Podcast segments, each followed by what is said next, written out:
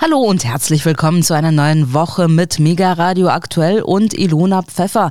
Ich war jetzt einen ganzen Monat auf Reisen und nicht mehr am Mikrofon. Ich bin mir sicher, die Kollegen haben mich würdig vertreten und ich freue mich, ab heute wieder für Sie da zu sein. Meine Reisen haben mich in den vergangenen Wochen durch verschiedene Länder geführt. Erst ging es in die türkische Metropole Istanbul, dann in die kirgisische Hauptstadt Bishkek, dann in meine Heimatstadt Almaty im Südosten von Kasachstan, dann wieder zurück nach Kirgistan und die letzte Woche habe ich im beschaulichen Allgäu verbracht. Warum erzähle ich das? Natürlich nicht nur, um Sie neidisch zu machen. Ich könnte jetzt auch ganz, ganz viel von den Schönheiten und Besonderheiten der einzelnen Stationen meiner Reise berichten. Eingehen möchte ich aber auf den vergangenen Freitag. Da haben mein Freund und ich abends im Allgäu den klaren Sternenhimmel bewundert und die ländliche Ruhe genossen, als plötzlich was ganz ganz Außergewöhnliches passierte.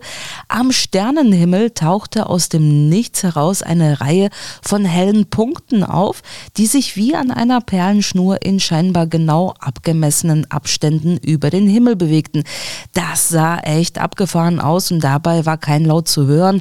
Wir sind dann relativ schnell drauf gekommen, dass es sich wahrscheinlich um Satelliten von US-Tech-Milliardär Elon Musk handelt. Eine kurze Recherche hat ergeben, dass es eben auch so ist. Am Freitagabend sollen nicht nur in Bayern, sondern in ganz Nordeuropa bei günstigen Wetterbedingungen die Chance bestanden haben, die Satelliten beim Start zu beobachten. Ich habe hierzu Meldungen aus Baden-Württemberg und dem Saarland gefunden und natürlich auch ganz viele aus Bayern. Und dazu gleich mal die Fakten, wie hier vom Nachrichtenmagazin Focus. Demzufolge sollen 60 von den insgesamt 12.000 Satelliten am Freitag von einer Rakete in den Orbit geschossen worden worden sein.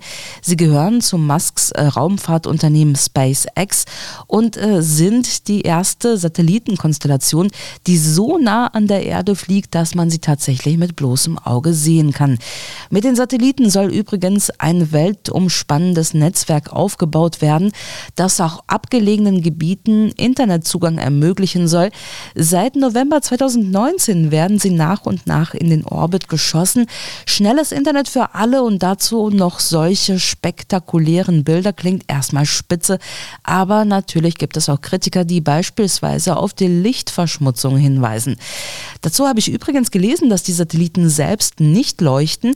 Die strahlenden Lichtpunkte, die ich und andere am Freitagabend am Himmel gesehen haben, entstehen dadurch, dass Sonnenlicht auf die Sonnensegel der Satelliten trifft und von diesen reflektiert wird. So oder so, ich fand es ein ganz faszinierendes Bild und vielleicht Vielleicht hat der eine oder andere von Ihnen ebenfalls diese kuriose Lichterkette beobachten können. Jetzt wollen wir uns aber mit dem Hier und Jetzt und aktuellen Meldungen aus Deutschland und der Welt befassen. Und dazu begrüße ich meinen Kollegen Alexander Boos, der mir zugeschaltet ist. Hallo Alex. Hallo Ilona, lass mich kurz einwerfen, wenn du jetzt im Allgäu warst, die neue Preisträgerin vom Deutschen Umweltpreis 2023 ist Holzexpertin aus dem Allgäu. Das wird heute im Laufe der Sendung noch wichtig. Das ist ein ganz lustiger Zufall. Ja. Okay, da hast du aber jetzt einen ganz geschickten Brückenschlag gemacht. Aber Alex, ich war jetzt einen ganzen Monat nicht in Berlin. Erzähl doch erstmal, was es Neues aus der Bundeshauptstadt gibt. Naja, du weißt ja selbst, was hier immer los ist, aber vielleicht eine kleine Meldung zu Beginn, die wohl den einen oder anderen aufregen dürfte. Am Sonntag gab es mal wieder massive Klimaproteste, unter anderem von und mit der Gruppe Letzte Generation. Die ist für das Festkleben auf der Straße und anderen Orten bekannt, aber zum Beispiel auch für Sachbeschädigung von Kunst- und Kulturgütern. Alles, um Aufmerksamkeit für ihr Anliegen zu generieren. Wir haben ja schon öfters darüber gesprochen, dass diese Aktionen in der Gesellschaft, aber auch in der Politik durchaus zwiespältig aufgenommen werden und es keine kleine Minderheit gibt, die beispielsweise härtere Strafen für derlei Sachbeschädigung und Verkehrsbehinderung fordert. Und eben diesen Kritikern dürfte die gestrige Aktion der letzten Generation in die Hände gespielt haben, denn die Aktivisten haben sich an nichts Geringerem als dem Wahrzeichen der Stadt Berlin vergangen, nämlich dem Brandenburger Tor. Alle sechs Säulen des Tors sind mit Sprühfarbe beschmiert worden 40 Einsatzkräfte der Polizei waren Berichten zufolge im Einsatz. 14 Aktivisten seien festgenommen worden. Es werde wegen gemeinschädlicher Sachbeschädigung ermittelt. teilte ein Sprecher der Polizei mit. Ähm, diese sperrte den Bereich rund um das Berliner Wahrzeichen großflächig ab, wie ein dpa-Reporter berichtete. Die Gruppe Letzte Generation erklärte in einer Mitteilung, sie sei für diese Aktion verantwortlich. Demnach hätte sie präparierte Feuerlöscher für die Aktion genutzt. Zeitgleich zu der Aktion sei auf dem Pariser Platz vor dem Tor Farbe versprüht worden. Durch diese seien einige Menschen hindurchgelaufen und hätten leuchtende Fußspuren auf dem Platz hinterlassen, so die Aktivisten. Davon war laut des dpa-Reporters allerdings wenig zu sehen. Nach seinen Angaben wollten Klimaaktivisten die Farbaktion am Brandenburger Tor auch von einem Hubwagen aus ausführen. Dies hätte aber die Polizei verhindern können. Ach herrje, ich kann mich da nur wiederholen. Aufmerksamkeit für Klimaziele ist gut und ist wichtig, aber Kunst- und Kulturgüter mutwillig zu beschädigen, das geht ja mal gar nicht. Hm. Da denkst du wohl ganz ähnlich wie Berlins regierender Bürgermeister Kai Wegner, der CDU-Politiker, kritisierte die Aktion umgehend. Das Wahrzeichen sei Symbol für Berlin als Stadt der Freiheit, einer Stadt, die auch für freie Meinungsäußerung und faire Debatten über unsere Zukunft steht, sagte Wegner am gestrigen Sonntag. Mit diesen Aktionen beschädigt diese Gruppe nicht nur das historische Brandenburger Tor, sondern auch unseren freiheitlichen Diskurs über die wichtigen Themen unserer Zeit und Zukunft, so Wegner. Bei den Aktionen der Klimaprotestgruppe handele es sich nicht um legitimen Protest, sondern um illegale Sachbeschädigung und Straftaten. Damit erweise sie dem wichtigen Thema Klimaschutz einen Bärendienst. Diejenigen, die es mit dem Klimaschutz ernst meinen, müssen sich von diesen Aktionen und dieser Gruppierung distanzieren, forderte der CDU-Politiker in Berlin. Ja, das klingt aber auch nach dem, was ich zuletzt von der anderen Klimabewegung, nämlich der Bewegung Fridays for Future gehört habe. Deren Sprecher hatte sich vor den Medien ja auch deutlich von den Aktionen distanziert und sie für ein nicht geeignetes Mittel befunden, nach dem Motto Maßenproteste ja, Sachbeschädigung nein. Eigentlich ganz vernünftig, wie ich finde. Hm, aber offenbar lässt sich die letzte Generation da nicht reinreden. Die Bewegung hatte neue Aktionswochen angekündigt. Ab heute sollen in Berlin beispielsweise zahlreiche Straßen blockiert werden. Ziel sei, dass Deutschland ab 2030 völlig auf fossile Brennstoffe verzichte, sagte deren Sprecherin Carla Hinrichs am Freitag bei einer Pressekonferenz vor dem Bundeskanzleramt. Der Protest sei auf Dauer angelegt. Wir werden Berlin nicht verlassen, bis die Wende da ist. So Hinrichs. Ja, lass uns ein wenig in die Welt hinausblicken. In Libyen hat es vor einer Woche schwere Überschwemmungen gegeben. Die Vereinten Nationen sprechen von bereits mehr als 11.000 Toten. Nach Angaben des UN-Büros für die Koordinierung humanitärer Hilfe OCHA kamen allein in der stark zerstörten Hafenstadt Darna etwa 11.300 Menschen ums Leben. Weitere 10.100 Menschen würden noch vermisst. Das UN-Nothilfebüro berief sich bei den Angaben auf Informationen Informationen des libyschen Roten Halbmondes. Es sei damit zu rechnen, dass die Opferzahl im Zuge der Suche nach den möglichen Überlebenden weiter steige, hieß es in dem am Samstag veröffentlichten Bericht. In Darna würden noch immer Leichen angespült oder verwesten unter den Trümmern, berichtete der arabische Fernsehsender Al Jazeera. Außerhalb von Darna zählte die UN weitere 170 Todesopfer. Unterdessen wächst die Sorge vor möglichen gesundheitlichen Auswirkungen für die Bevölkerung der Stadt. Bis zum Samstag wurden etwa 150 Durchfallerkrankungen gemeldet. Als Begründung nannte der Leiter des Zentrums für Krankheitsbekämpfung, Haidar al-Saji, verschmutzte das Trinkwasser. Für die Überschwemmungsgebiete habe das Zentrum einen Notfall für mindestens ein Jahr ausgerufen. Mit den Tausenden von Vertriebenen, die jetzt unterwegs seien, steige auch das Risiko, mit Landminen und explosiven Kampfmitteln in Berührung zu kommen, die von den jahrelangen Konflikten im Land übrig geblieben sind, so das OCHA. Die Fluten hätten unter anderem Landminen in andere Gebiete gespült, hieß es unter Berufung auf das Internationale Komitee vom Roten Kreuz. Internationale Hilfe ist bereits angelaufen, aber ich glaube, schon jetzt kann man sagen, dass sich für die Menschen in der Region eine Tragödie ereignet hat. Vor diesem Hintergrund ist es nicht verwunderlich, dass die Überschwemmungen in Libyen auch in der internationalen Presse diskutiert werden. Hier kommt ein kurzer Überblick. Die panarabische Zeitung Al-Quds al-Arabi analysiert, gerade der Osten des Landes ist mit all seinen Waffen und Militärlagern Bühne einer anmaßenden Machtdemonstration, die sich direkt gegen das Wohl des Landes und der Bürger richtet.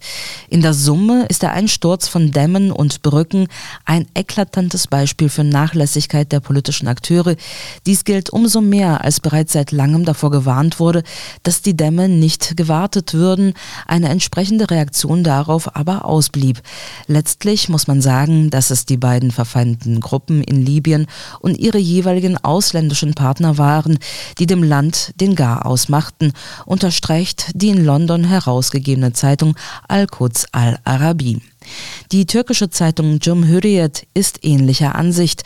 Fakt ist, dass es Libyen und den Libyern unter dem Diktator Gaddafi viel besser ging als heute. Er hat nur den Fehler gemacht, den Westen, insbesondere die USA, herauszufordern. Das war eine falsche Politik und der größere Fehler war, dass er diesen nicht eingesehen hat und weitergemacht hat.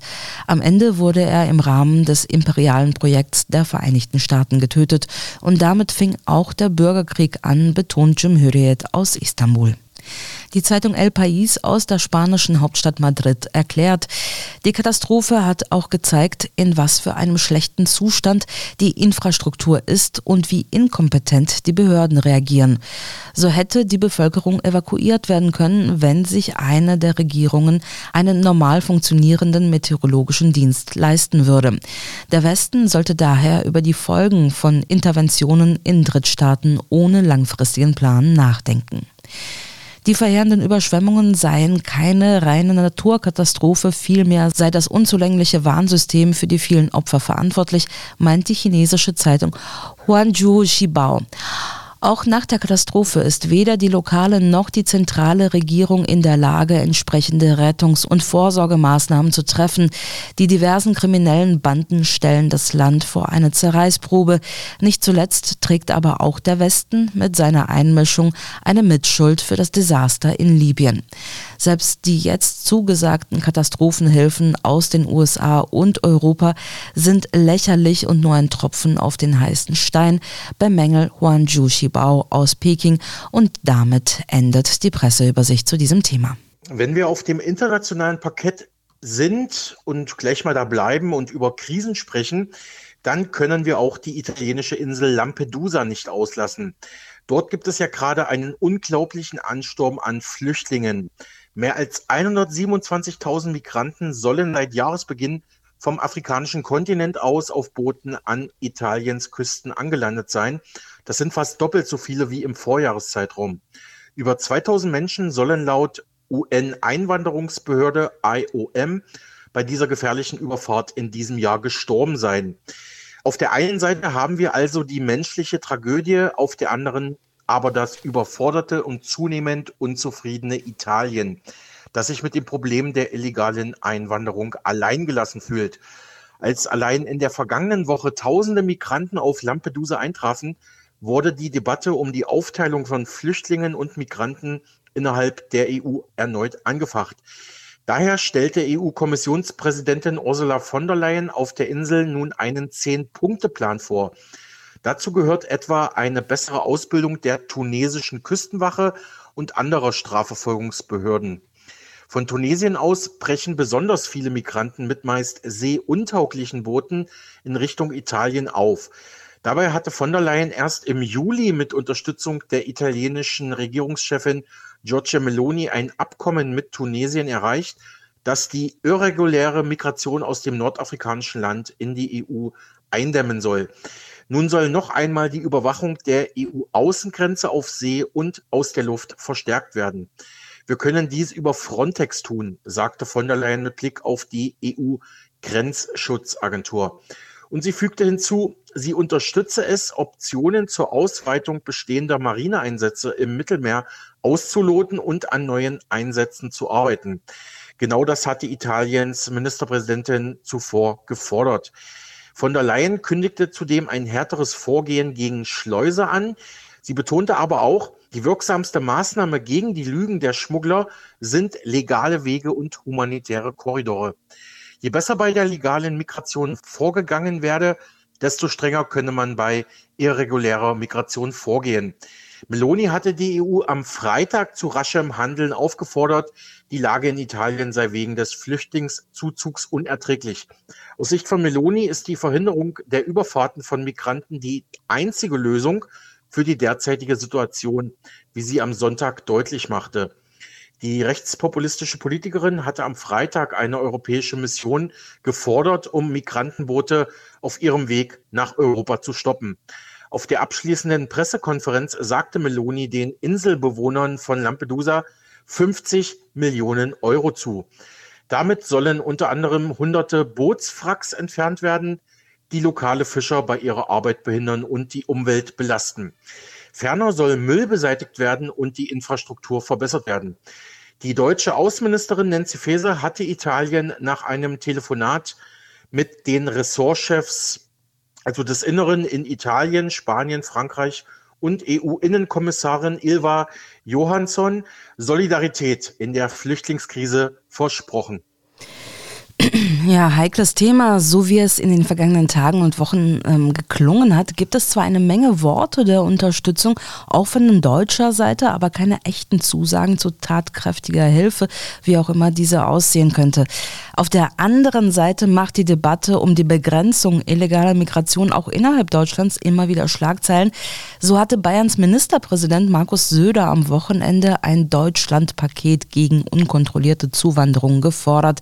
Im BR24-Interview warnte der CSU-Chef davor, dass die Zahl der Asylanträge in diesem Jahr um fast 80 Prozent im Vergleich zum Vorjahr gestiegen sei. Die alte Obergrenze von 200.000 Asylbewerbern habe bis zur Ampelregierung funktioniert. Deshalb brauche es jetzt eine grundlegende Änderung nach dem Vorbild Österreichs, erklärte Söder. Dort sei die Zahl der Asylanträge halbiert worden. Weil Kommunen mit Unterbringung, Kita und Schulplätzen dem CSU-Chef zufolge über überfordert sind, solle die Bundesregierung nach bayerischem Vorbild die Grenzen besser kontrollieren, kriminelle Straftäter konsequent abschieben und die Sozialstandards für Flüchtlinge senken.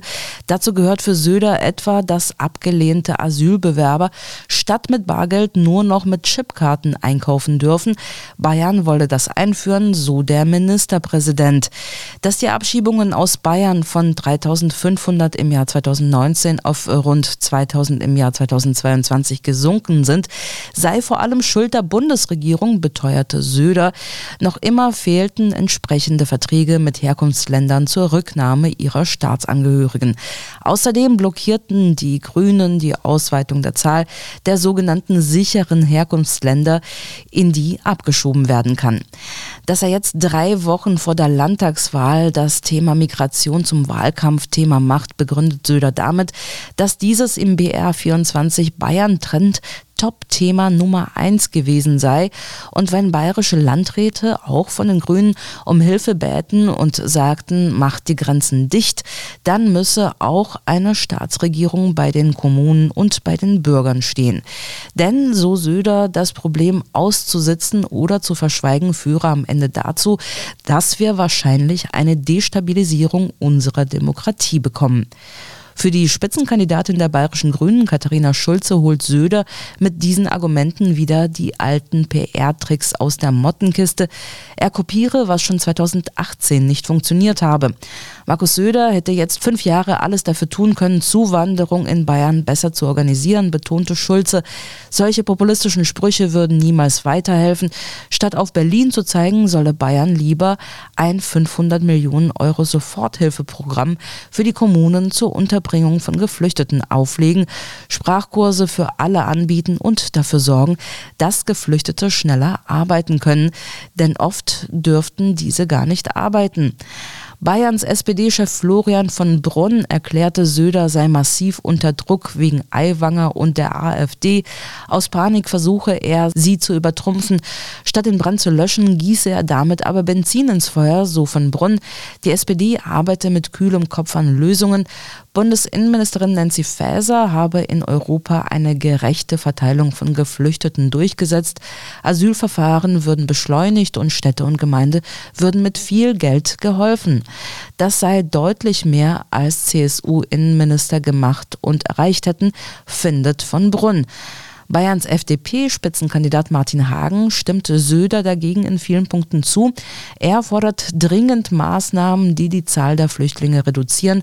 Das heißt ein wirksamer Schutz der EU-Außengrenzen, schnellere Asylverfahren und konsequente Rückführungen von Menschen ohne Bleibeperspektive. Außerdem kritisiert auch Hagen den grünen Ampelkoalitionspartner in Berlin, wenn er fordert, die nordafrikanischen Maghreb-Staaten zu sicheren Herkunftsländern zu erklären und Geldleistungen für Asylbewerber auf Sachleistungen umzustellen. Damit würden Anreize zur Migration nach Deutschland, sogenannte Pull-Faktoren, verringert, sagt Hagen. Klar muss man diese Debatte in Bayern auch vor dem Hintergrund der nahenden Wahlen sehen, aber ich glaube, dass das Thema Migration auch darüber hinaus eines ist, das die Gemüter bewegt und die Debatten auch weiterhin bestimmen wird. Aber Alex, du hast ja noch zwei andere wichtige Meldungen mit. Beginnen wolltest du mit Bundesgesundheitsminister Karl Lauterbach. Ja, wir hatten ja erst am Freitag Lauterbach mit seinen Aussagen zu Long-Covid nach dem Treffen letzte Woche in Berlin gehört.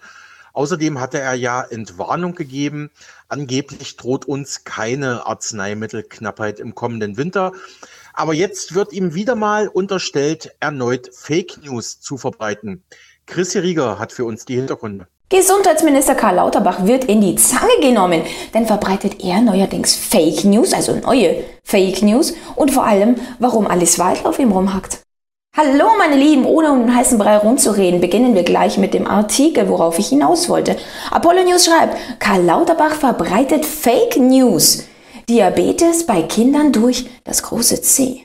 Hm, ist das jetzt die Realität? Was verbreitet er denn da und warum wird ihm vorgeworfen, ja, dass er hier Falschinformationen sagt. Er hat bei äh, Twitter, beziehungsweise jetzt X genannt, geschrieben, Kinder, die früh am C erkranken, haben ein deutlich erhöhtes Risiko, Typ 1 Diabetes zu entwickeln. Also ist es nicht nur eine Erkältung, sondern wirklich, wirklich viel, viel weitreichender, als man denkt. Natürlich bekommen erstmal Eltern Angst. Und äh, was, was macht man denn? Wie kann man sich hier schützen oder sonstiges? Hier heißt es, die Studie wurde letzte Woche Freitag im renommierten Journal of the American Medical Association veröffentlicht und geht der Frage nach, ob bei Kindern ein Zusammenhang mit äh, Infektionen und der Entwicklung des Typ 1 Diabetes festgestellt werden kann. Und Virusinfektionen werden seit längerem in der Forschung hier mit einkalkuliert, dass sie auch noch für andere Dinge verantwortlich sind. Okay, gut, äh, Wissenschaftler machen das. Und diese Studie ähm, besagt, also diese Forscher, die bestimmen bei 885 Kindern im Alter von 4 bis 24 Monaten sogenannte Inselauto-Antikörper. Und hier gibt es einen Zusammenhang, denn diese sind aus dieser Studie dann öfters mal anschließend dann am Typ 1 Diabetes erkrankt. So, warum würde man jetzt sagen, na ja, dann hat er doch die Wahrheit gesagt, wenn er diese Studie zitiert? Das Einzige ist, dass er das nicht ganz irgendwie so richtig durchgelesen hat, scheinbar. Denn hier heißt es, untersucht wurden nämlich ausschließlich Kinder, die ein genetisch erhöhtes Risiko für die Entwicklung eines Typ 1 Diabetes aufwiesen. Das heißt, äh, schlussendlich, dass die Wahrscheinlichkeit bei diesen Kindern grundsätzlich sehr hoch ist, dass sie an Typ 1 Diabetes erkranken, ob mit oder ohne. Das heißt, wenn man diese Gruppe natürlich nimmt, dann kommt ein anderes Ergebnis raus, als wenn man jetzt einfach normale, sage ich mal, gesunde Kinder hernehmen würde. Deswegen, ich habe das ja auch in meinem Buch Das System so schön geschrieben, und zwar die Lüge von Studien und Statistiken. Dazu habe ich damals sogar auch noch ein Video gemacht, wo ich es ganz genau aufgezeigt habe, wie was ähm, manipuliert werden kann. Und selbst Studien ähm, Statistiken, von wem werden sie gezahlt? Welche, welche Gruppen werden dazu genommen? Ich meine, wenn du etwas testest und du nimmst absolut gesunde, sportliche Menschen her, dann werden diese wahrscheinlich etwas mehr abhaben können, also bestimmte Produkte, als jetzt zum Beispiel schon anfällige ältere Menschen, die vielleicht ein erhöhtes Risiko für etwas haben. Ganz logisch. Aber trotzdem kannst du es machen und dann aber an der Schlagzeile behaupten, haha, das und das sorgt für so und so. Ja, und deswegen wird hier von Apollo News äh, behauptet, dass äh, das Fake News gewesen sind, weil eben die Wahrscheinlichkeit grundsätzlich sowieso erhöht war. Und wenn man das natürlich sagt, dann ähm, sorgt das eigentlich nur für Angst und Panik. Und da ist die Frage, was macht eigentlich ein Gesundheitsminister? Ist er für die Gesundheit zuständig oder, mh, hm, naja. Dann habe ich noch eine Aussage gefunden, und zwar Weidel zerlegt Lauterbach. Sie hat nämlich geschrie, äh, ge gesagt in einem Artikel, ich kann es euch leider nicht einfügen, weil es Musik unterlegt war und das geht ja so schon mal gar nicht, aber ich zitiere. Es steht auf ihrer Agenda, das Ganze aufzuarbeiten, also von der AfD. Wo werden die Leute, die das verbockt haben, zur Verantwortung gezogen? Man kann das alles nicht mehr leugnen. Es war ein Eingriff in die körperliche Unversehrtheit. Dann geht sie noch auf die FDP ein, die vor ihrem Einzug in den Bundestag im Wahlkampf gegen eine Pflicht vorgegangen sind und gesagt haben, bei uns gibt es keine Pflicht. Tja, dann sind sie eingezogen und zack, gab es, äh, waren sie für eine Pflicht. Du weißt, was ich meine. Und auch, und dann sagt sie eben genau diese Worte, weshalb es heißt, äh, dass Lauterbach zerlegt wurde. Denn auch ein Lauterbach und ein Spahn müssen sich verantworten für diese Taten, die sie getan haben. Ich würde sogar sagen, es geht ja weiter. Es hört ja nicht auf, ja. Ähm, muss man wirklich für die Vergangenheit sich argumentieren oder muss man sagen, was machen diese Leute jetzt gerade? Hier zum Beispiel ein, ein Bericht. Unzugelassene Medikamente, Lauterbach will als Arzneimittel, von denen keiner weiß, was sie bringen, an deutschen Patienten testen und das soll von der Krankenkasse dann übernommen werden. Das heißt, du weißt ja, wie schnell das geht. Du liegst da im Krankenhaus und zack, bumm, hast du dann schon wieder irgendwelche Medikamente drin. Aber ich meine, wo testet man die denn sonst? Ja, du weißt, wie das heutzutage alles äh, ab, abläuft. Und aber Jetzt muss man sagen, dass äh, wenn Weidel hier gegen äh, Lauterbach äh, kommentiert, Lauterbach ist auch sehr, sehr unzufrieden, jetzt gerade. Denn es gab eine Steuersenkung in Thüringen. Und hier hat die CDU und die AfD wohl nach Lauterbach zusammengearbeitet. Denn hier heißt es, Lauterbach fand ebenfalls deutliche Worte. Zitat, denn er ist ja auf Twitter, also auf X, total aktiv. Und da schreibt er, die Grunderwerbsteuersenkung von 1,5 Prozent war es der CDU in Thüringen wert, mit einer Partei gemeinsame Sache zu machen, deren Sprache und Denken sich gezielt an rechtspopulistische wendet schrieb er auf X. Die Union wolle mit der AfD ins Bett, fügte Lauterbach hinzu. Also jetzt geht's doch wirklich unter die Gürtellänge, nicht wahr? Aber du siehst hier ein Gefecht. Ich meine, wenn die gegen ihn sprechen, dann wird er natürlich auch gegen sie sprechen und dieses Hin- und Her-Debakel immer weitergehen. Ja, deswegen sage ich grundsätzlich Aufarbeitung in der Vergangenheit, ja, aber eigentlich gehört die Aufarbeitung auch in den jetzigen Zustand. Denn das, was jetzt gerade passiert, würde ich sagen, ist, ist nicht äh, besonders äh, demokratischer, rechtsstaatlicher, sozialer oder alle möglichen Scheinbegriffe, die um uns geworfen werden, um eine Demokratie zu rechtfertigen, die es eigentlich schon lange Zeit nicht gibt, meiner Meinung nach. Aber äh, so wird das eben gehandhabt und die Frage ist, was wird wirklich irgendwann mal aufgearbeitet und was nicht. Schreibe mir doch gerne in die Kommentare, wie du das siehst und wir sehen uns beim nächsten Video. Bye. Soweit Chrissy Rieger, die Aktionärin und politische Beobachterin mit Neues zu Gesundheitsminister Lauterbach. Und wir hören ja gleich im Anschluss ein Interview zur Natur und zum Naturschutz in Brandenburg. Der dortige Chef des NABU Brandenburg, BjörnEllner, kritisiert nämlich in diesem Bereich die Politik der Grünen im Bund und in seiner Heimat Brandenburg. Das Brandenburger Umweltministerium wird derzeit von den Grünen geführt und was er da genau kritisiert und wie er sie aktuell auch schon unter Druck setzt, das hören Sie in wenigen Minuten bei uns.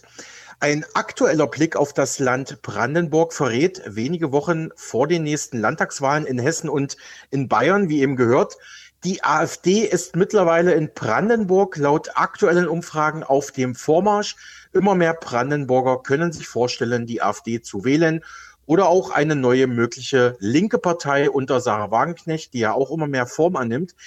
Übrigens hat Lauterbach die letzten Tage auch kritisiert, dass die CDU in Teilen mit der AfD bereits zusammenarbeitet. Zum Beispiel in einem weiteren ostdeutschen Bundesland, nämlich in Thüringen. Das ging die letzten Tage durch die Presse. Die Tagesschau berichtete letzten Freitag, mit den Stimmen von CDU, AfD und FDP hat der thüringische Landtag eine Steuersenkung beschlossen und damit die rot-rot-grüne Regierung unter Ministerpräsident Ramelow überstimmt. Die Thüringer Regierung mache nun der CDU schwere Vorwürfe. Die Christdemokraten verteidigen das Vorgehen. Die Opposition hat in Thüringen gegen den Willen der rot-rot-grünen Regierung diese Steuersenkung durchgesetzt.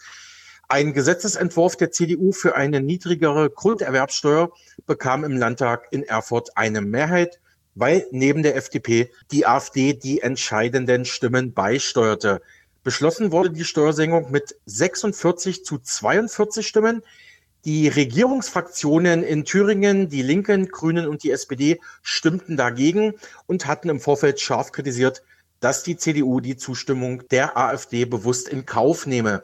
Rot-Rot-Grün warf der CDU konkret vor, sie gebe der AfD zum ersten Mal im Thüringer Landtag die Macht, konkret Einfluss auf den Landeshaushalt nehmen zu können. Die CDU fange an, eine kleine Regierungskoalition in der Opposition unter Einschluss der AfD tatsächlich in Gang zu setzen, kritisierte der Thüringer linken Fraktionschef Steffen Dittes. Auch über Thüringens Grenzen hinaus kritisierten Bundespolitiker das Vorgehen der CDU.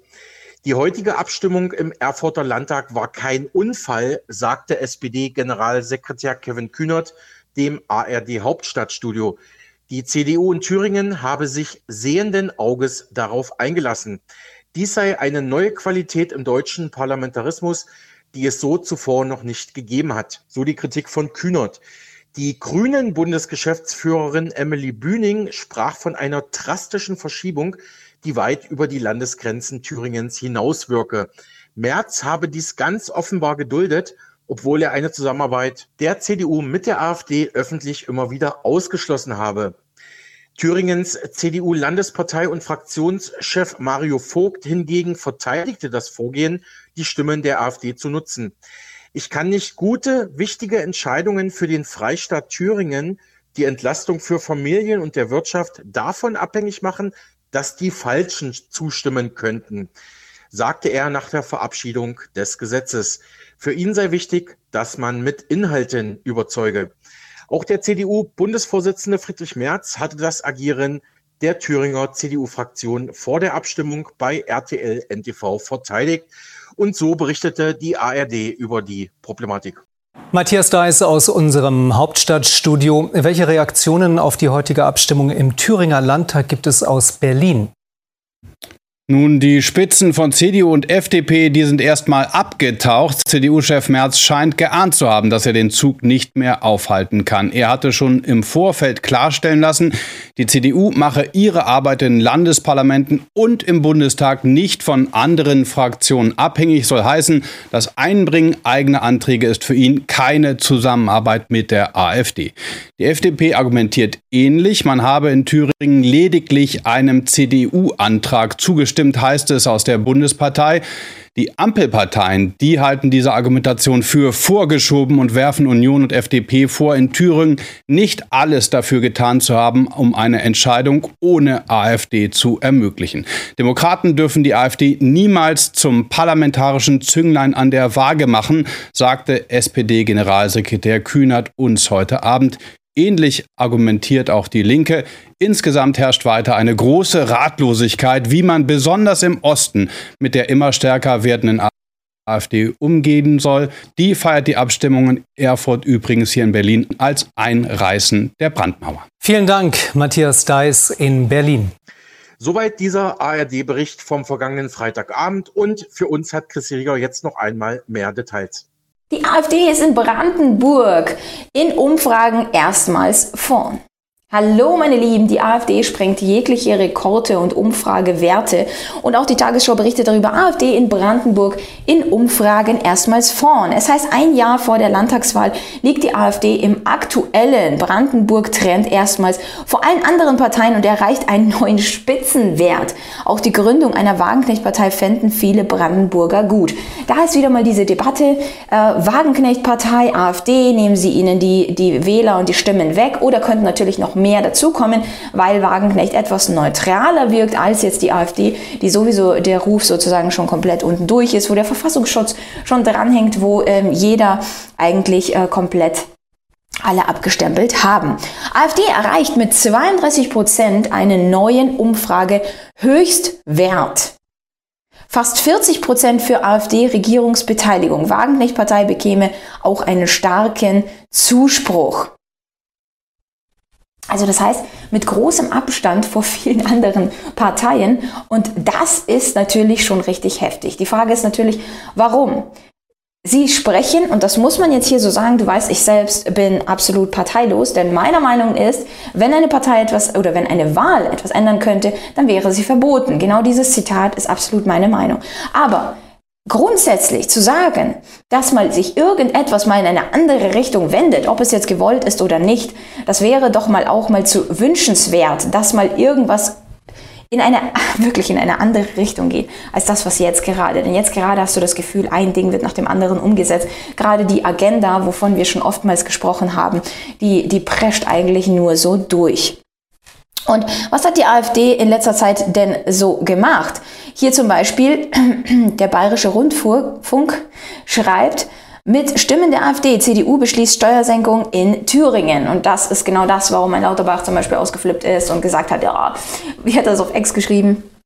Äh, die, die Union geht mit der AfD ins Bett. Nur für so eine Steuersenkung. Da würde er sowas niemals machen. Das sind doch Prinzipien. Nein, eigentlich, lieber Herr Lauterbach, sollte es so sein, dass man das Volk vertritt. Und wenn das Volk das möchte und wenn für das Volk natürlich eine Steuersenkung viel besser wäre, dann geht man seinem eigenen Gewissen und seiner Bestimmung nach, warum man überhaupt in ein Amt gewählt wurde. Und das sind die Interessen des Volkes und nicht, dass man irgendwelche Prinzipien und mit dem arbeite ich schon mal gar nicht und mit dem arbeite ich auch schon mal gar nicht und sonst was. Die CDU setzt in Thüringen eine Steuersenkung durch und nimmt dazu Stimmen der AfD in Kauf. Die Regierungskoalition von Linken, SPD und Grünen ist empört. Bayerns Ministerpräsident Söder befürwortet das Vorgehen der schwersten Partei, äh, Schwesterpartei Kollegen. Ja. Aber das geht schon mal gar nicht. Und du wirst sehen, was in Zukunft alles schon geht, worüber man sich davor äußert, dass das ja schon gar nicht geht und das machen wir so nicht oder sonstiges. Denn im Grunde muss man sagen, reicht es schon langsam und es steht den Menschen bis hier. Und das sieht man allein an diesen Umfragewerten. Weil einfach äh, eine Partei jetzt gerade, solange es die Wagenknecht-Partei nicht gibt, den Menschen aus dem Herzen spricht. Und sie möchten nicht, dass ihre Wirtschaft an die Wand gefahren wird. Sie möchten nicht, dass der Wohlstand absolut äh, verkümmert und so wie es die jetzigen Politiker sagen, ja, das muss der Deutsche eben in Kauf nehmen. Das ist halt so, machen wir später irgendwann wieder neuen Wohlstand. Naja, ihr wisst ja nicht, wie man Wohlstand macht. Ja, ihr beruht euch auf dem Wohlstand der Vergangenheit aus und zerstört ihn jetzt. Also von daher, wie will man dann in Zukunft welchen machen? Das geht ja wohl nur, äh, wenn man eine neue Regierung hat, die dann wirklich sich für den Wohlstand einsetzt ja, dass die Steuergelder einfach nur so rausgeschossen werden, dass es eine Krise nach der anderen gibt, wie zum Beispiel Energiekrise, Migrationskrise, die Inflationsrate, die absolut hochschießt und dann diese gesamten Pläne, die man hat mit Sanierung, mit neuem Geldsystem und so weiter. Das möchte das Volk nicht, beziehungsweise wenigstens ein bisschen weniger von dem, was jetzt gerade durchgeführt wird. Und all das natürlich total verantwortungslos und ähm, nicht schuldbewusst. Ist nicht unsere Schuld, ja, waren irgendwelche unvorhergesehenen Tatsachen, die auch andere Länder hatten, denen es überhaupt nicht so schlecht geht. Aber ja, so ist das und so wird das alles ausgelegt. Und diejenigen, die wirklich sagen, das gehört aufgearbeitet und das geht so nicht weiter, das sind gerade diese Parteien. Und deswegen bekommen sie auch so viel Zuspruch. Schreib mir doch gerne in die Kommentare, wie du das siehst und wir sehen uns beim nächsten Video. Bye. Sagt Chrissy Rieger von Rieger Consulting zum Umfragehoch der AfD in Brandenburg und zum neuen Steuersenkungsgesetz in Thüringen, das die CDU auch mit Stimmen von AfD und FDP jetzt verabschiedet hat. Ja, Alex, danke für diese Informationen und danke dir für das Gespräch. Uns rennt nämlich so ein bisschen die Zeit davon und wir haben ja noch einiges vor im Programm, wie du schon angekündigt hattest. Hab einen guten Start in die Woche. Wünsche ich dir auch. Besten Dank. Und weiter geht's hiermit. Mein Kollege Alexander Boos hat unseren nächsten Interviewgast in einem aktuellen Beitrag bei Spiegel TV entdeckt. BjörnEllner ist Vorsitzender des Landesverbandes Naturschutzbund Deutschland in Brandenburg, kurz NABU Brandenburg. In dem Beitrag kritisiert er die Politik der Grünen auf Bundesebene und im Land Brandenburg. Über 40 Prozent der Kleingewässer in Brandenburg sind mittlerweile ausgetrocknet, darunter beispielsweise der Sediner See. Insofern sei die Situation dramatisch, warnt der Brandenburger NABU-VorsitzendeEllner, nennt aber gleichzeitig auch Gegenmaßnahmen unter anderem von seinem Naturschutzbund und der NABU-Ortsgruppe Hoppegarten. Der NABU ist ein bundesweiter Verein, der sich um den Schutz von Natur und Umwelt kümmert. HerrEllner, Sie sagten nach 100 Tagen im Amt als neuer NABU-Vorsitzender in Brandenburg, das größte Problem in Ihrem Bereich sei der Wassermangel und sinkende Grundwasserstände. Die Folgen sind ausgetrocknete Kleingewässer und Gefahr für Froscharten und andere Tiere. Wie sieht da derzeit die Situation in den Naturschutzgebieten in Brandenburg aus? Ja, obwohl es ja in diesem Jahr etwas mehr geregnet hat, ähm, auch in Brandenburg, ähm, sieht die Situation trotzdem ziemlich ähm, ernüchternd aus. Also es ist nach wie vor so, dass viele Kleingewässer ausgetrocknet sind. Die Trockenjahre seit 2018 haben nach wie vor ihre Spuren hinterlassen. Die Defizite sind so groß, dass höhere Niederschläge in diesem Jahr das Defizit nicht kompensieren konnten. Und ähm, ja, es sind über 40 Prozent der Kleingewässer in Brandenburg seit 2018 ausgetrocknet. Das sieht man auch an zahlreichen Seen, die zwar noch Wasser führen, aber die, also wo die Pegel dann auch stark zurückgegangen sind, ähm, wo breite Strände entstanden sind. Prominentes Beispiel sind der Serdiner See oder der Straußsee oder ähm, auch der Paarsteinsee im Landkreis Barnim. Und dort haben wir teilweise, ähm, ja, ich sag mal, fast Nordsee-ähnliche Verhältnisse, wo dann ja, fast ein Ebbe-ähnliches Bild sich ergibt. Also breite Strände und dann große Flachwasserzonen, ähm, wo dann auch Sandbänke zum Vorschein gekommen sind. Also insofern ist die Situation nach wie vor dramatisch. Hm. Können Sie da irgendwie gegensteuern? Gibt es da irgendwelche Maßnahmen, die man da machen kann? Na, grundsätzlich ist es so, dass wir, wir haben ja relativ geringe Niederschläge. Das ist ja ein großes Problem in Brandenburg. Ähm, und gleichzeitig in den letzten Jahren erhöhte Temperaturen. Ähm, hohe Temperaturen ähm, führen zu einer höheren Verdunstung. Das heißt, dass ähm, mehr Wasser auch aus der Landschaft verschwindet. Ähm, insgesamt haben wir in Brandenburg in den letzten Jahren flächendeckend eine negative klimatische Wasserbilanz. Das heißt, es verdunstet mehr Wasser, als eigentlich als Niederschlag ähm, vom Himmel fällt. Deshalb ist es ganz wichtig aus unserer Sicht, ähm, dass wir es schaffen, so viel Wasser wie irgend möglich der Versickerung zuzuführen, also in der Landschaft zu halten und der Versickerung zuzuführen, auch um unsere Grundwasserstände zu stärken und damit auch die Trinkwasserversorgung zu stärken.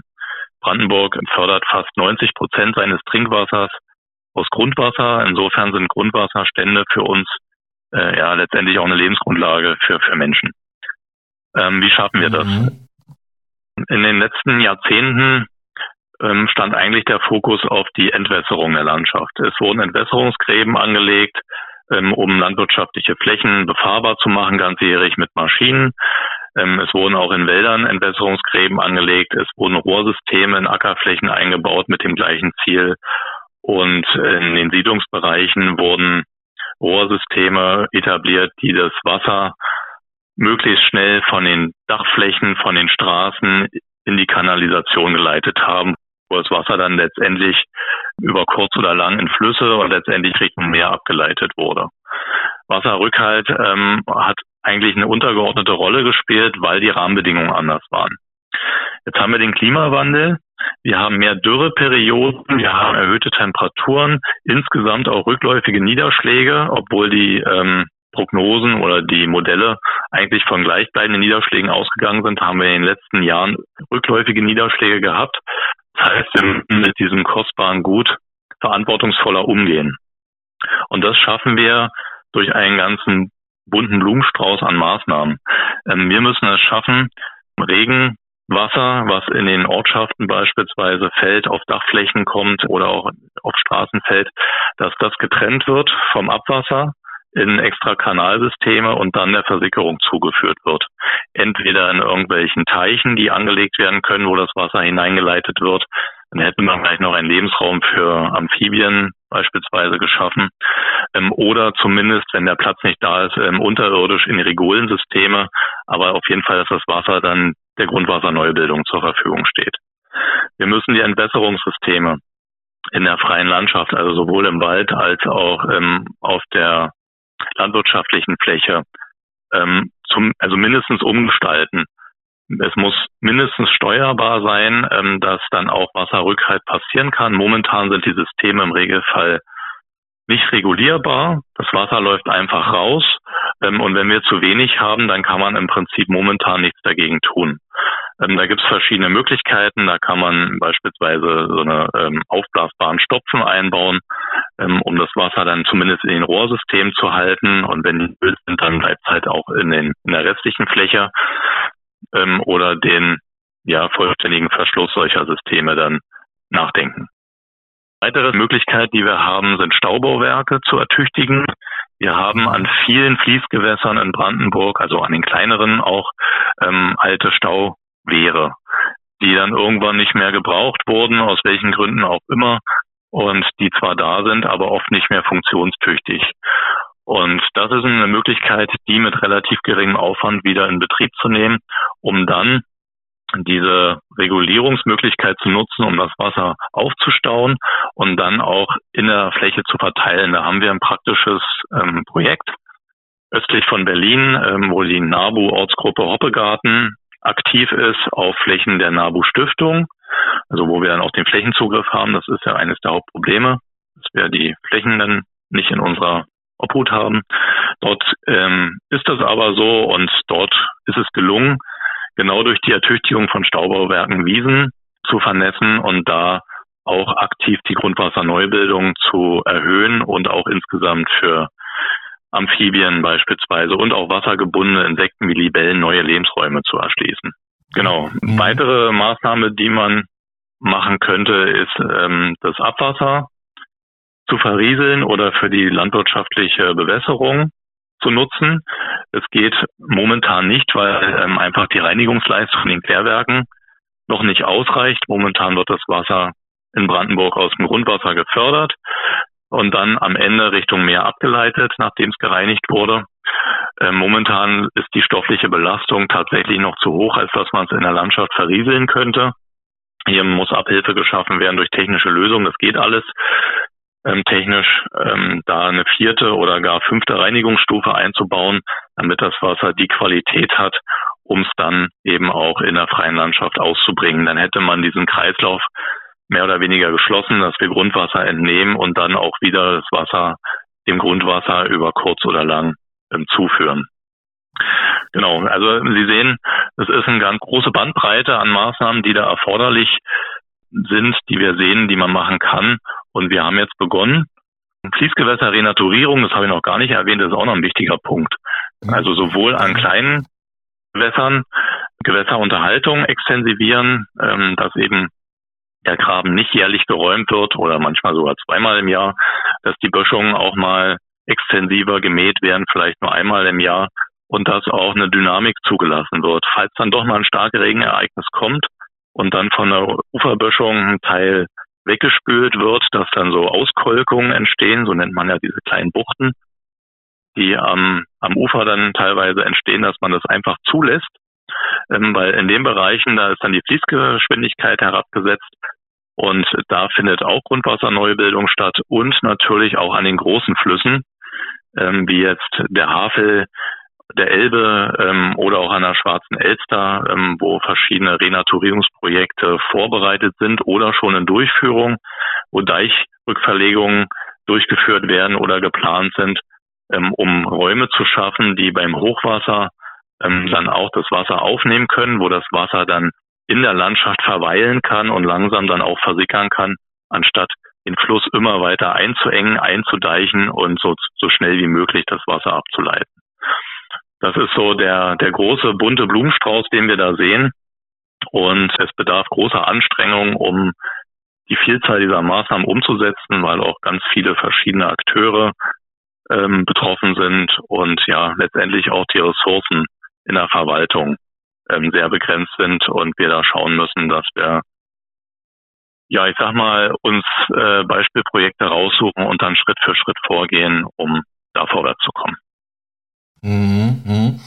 Ja, erstmal vielen Dank für diese Einsichten, Herr Illner. Da drückt man natürlich auch die Daumen. Ich glaube, so viel Neutralität können wir da mal in dem, in dem Fall verlassen. Wasser ist nun mal die Lebensgrundlage für uns alle. Ich selbst stamme ja aus Sachsen-Anhalt, aus dem Fleming, der ja auch an Brandenburg grenzt und ein guter Freund von mir, dessen Onkel ist ja auch der Chef vom Biosphärenreservat Mittlere Elbe und die ähm, haben diesen Spruch, alles, was uns lieb ist, hängt am Wasser. Ich denke mal, da stimmen Sie als NABU-Vorsitzender Brandenburg zu, Herr Elner, oder? Selbstverständlich. Also Wasser ist unsere Lebensgrundlage äh, für Mensch, Tier und Pflanze. Ähm, ohne Wasser kein Leben. Das gilt für uns alle und insofern ja, hängt tatsächlich alles am Wasser. Und wie gesagt, in Brandenburg haben wir im Moment deutlich zu wenig Wasser als zu viel. Mhm. Gut, die nächste Frage wäre jetzt gewesen, wie setzt sich ähm, der NABU Brandenburg für die Stabilisierung der Wasserhaushalte ein, um unsere Lebensgrundlage langfristig zu sichern? Haben Sie eigentlich jetzt schon beantwortet, HerrEllner, oder gibt es da noch was zu ergänzen? Ja, einen Punkt habe ich, glaube ich, noch nicht genannt. Es ist auch wichtig, Bewusstseinsbildung zu schaffen. Also wir erleben, also wir führen viele Gespräche ähm, in der Politik und auch in der Verwaltung und wir erleben immer wieder auch ja, Vorbehalte und Ängste gegenüber Veränderungen. Also so dieses Annehmen ähm, der veränderten Rahmenbedingungen, dass sich tatsächlich die Zustände in den letzten 20 Jahren deutlich verändert haben. Das ist noch nicht bei allen angekommen. Ähm, es herrschen auch große Ängste vor dann doch mal auftretenden Starkregenereignissen, was natürlich immer passieren kann. Und ähm, da ist die Bewusstseinsbildung auch eine große Aufgabe von uns, äh, die wir versuchen in vielen Gesprächen auch mit Exkursionen ähm, ja, zu schaffen, um das auch mal zu veranschaulichen, worum es uns geht. Und ja, im Großen und Ganzen brauchen, müssen wir also diese, diese praktischen Maßnahmen müssen wir natürlich machen. Da sind wir auch dabei als NABU, aber wir sehen uns als NABU Landesverband Brandenburg auch in der Verantwortung, eben politische Arbeit zu leisten und auch mit den Verwaltungen Gespräche zu führen und da entsprechend auf die Umsetzung von Maßnahmen auch hinzuwirken. Also sowohl theoretisch als praktisch, in denen wir unser Aufgabenfeld. Mhm. Auf der NABU-Website brandenburg.nabu.de habe ich gelesen, bereits am Tag seiner Wahl versammelte HerrEllner mit der Resolution Walderhalt und Waldaufwertung statt Waldersatz die NABU-Delegierten hinter sich mit engagiertem Handeln auf Basis von fundiertem forstlichen sowie naturschutzfachlichem und rechtlichem Wissen füllt er das Papier mit Leben und fordert vom brandenburgischen Umweltminister Axel Vogel von den Grünen ein Moratorium für Waldrodungen. Auch unterstützen sie die Bürgerinitiative Pro Wald Hohensaaten dabei, die Rodung von 370 Hektar Wald für einen Solarpark zu verhindern. Eine nachhaltige Energiewende und eine sinnvolle Antwort auf die Klimakrise kann nur mit der Natur entwickelt werden. Mit Beton und Stahl können wir den Klimawandel nicht aufhalten. Rein technische Lösungen haben uns in eine Sackgasse geführt, die wir schnellstmöglich verlassen müssen, sagten Sie, HerrEllner. Das könne aber nur gelingen, wenn wir die Leistungen der Natur anerkennen und unterstützen, statt sie weiter in ein immer enger werdendes Korsett zu pressen. Ja, da sind jetzt viele Punkte drin. Fangen wir vielleicht mal mit äh, Walderhalt, Waldaufwertung an mhm. und der Bürgerinitiative Pro Wald Hohensaaten. Wo soll da dieser Solarpark entstehen? Äh, wie erfolgreich genau. ist der Widerstand und ja, diese ganze Waldthematik, ähm, bevor ich da weiterfrage? Genau, also Hohensaaten liegt nordöstlich von Berlin, ähm, direkt an der Oder.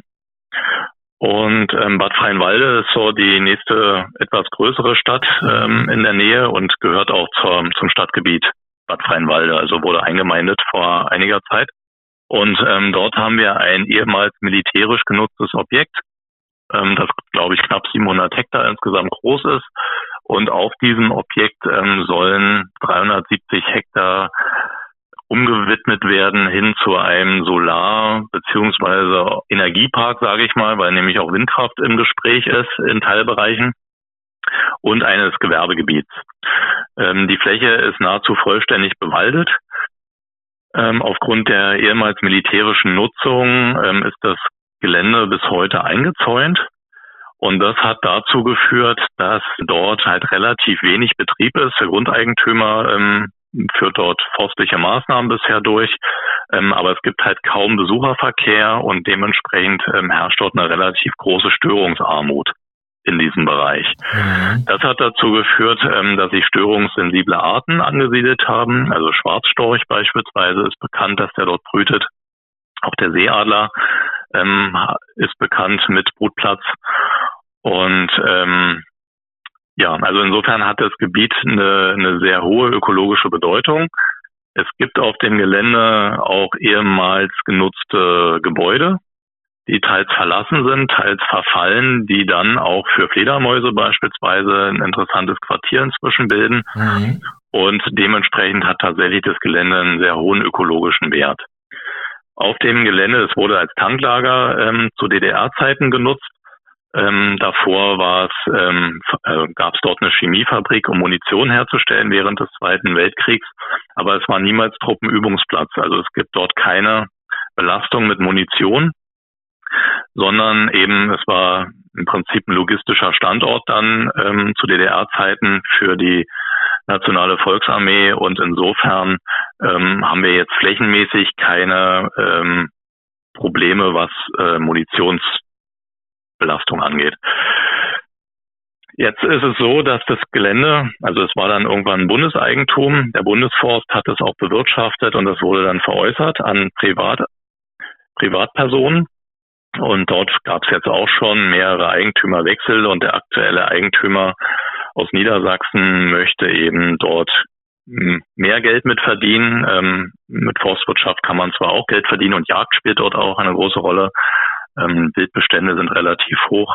Auch Rotwild ist dort vorhanden. Aber mit erneuerbaren Energien kann man eben aufgrund der hohen Pachtpreise, die dann die Anlagenbetreiber zahlen, ähm, einfach mehr Geld verdienen. Und das ist aus meiner Sicht der Grund, ähm, weshalb da jetzt diese Waldumwandlung im Raume steht auf nicht unerheblichen nicht unerheblicher Größenordnung, wo im Prinzip dann der Wald gefällt werden soll und dann eine Freiflächen-Photovoltaikanlage entstehen soll, eventuell Windkraftanlagen im zentralen Bereich, also wo man möglichst weit ab von den Ortschaften ist, die ringsherum sind und dann noch 120 Hektar ähm, Gewerbefläche. Das war wohl Bedingung von der Stadt Bad Freienwalde, die ja diesen Bebauungsplan, der erforderlich ist, beschließen muss. Mhm. Die haben gesagt, ihr kriegt den Solarpark nur, wenn wir Gewerbefläche auch ausweisen dürfen. Und ähm, ja, das wurde dann eben vom Vorhabenträger mit berücksichtigt und dementsprechend sieht jetzt die Planung aus. Die Frage nach dem, wie, wie der Widerstand läuft und wie erfolgreich ist der, also der Widerstand läuft insofern ziemlich sachlich, finde ich, weil die Bürgerinitiative sehr fundierte Arbeit leistet. Ähm, Bürgerinitiativen arbeiten ja sehr unterschiedlich. Manche sind eher polemisch unterwegs, manche eher versuchen wissenschaftliche Erkenntnisse hinzuzuziehen in die Argumentation und das macht Provald Hohensaaten ähm, sehr mit diesem wissenschaftlichen Ansatz und sehr sachlich. Das finde ich sehr gut. Deswegen unterstützen wir das auch, weil gegen polemische ähm, Handlungen wehren wir uns auch als NABU. Und ähm, ja, wir sind jetzt an dem Punkt, dass wir auf den Entwurf des Bebauungsplans warten und wir im Moment ähm, auf politischer Ebene, also in der Stadtverordnetenversammlung, Gespräche führen, ähm, um zu versuchen, die Mehrheit zu kippen. Also am Ende entscheidet die Stadtverordnetenversammlung, ob der Bebauungsplan beschlossen wird oder nicht. Und wenn es gelingen würde, die Mehrheit äh, davon zu überzeugen, diesen Bebauungsplan nicht zu beschließen, dann wäre die Sache vom Tisch. Dann könnte der Grundeigentümer zumindest was Solar und Gewerbe angeht, ähm, nichts ausrichten. Das ist Außenbereich, da ähm, kriegt er sonst keine Baugenehmigung. Und das ist jetzt so der Stand. Wenn das nicht gelingen sollte auf politischem Weg, dann werden wir natürlich, und das Recht haben wir ja als anerkannte Naturschutzverband, dann auch gucken, ob wir den Bebauungsplan ähm, rechtlich angreifen können ähm, in Form einer Normkontrollklage. Das werden wir dann sehen, mhm. ähm, welche Angriffspunkte wir da sehen. Ähm, das wäre dann so der nächste Schritt, um da vielleicht das Projekt doch noch zu verhindern.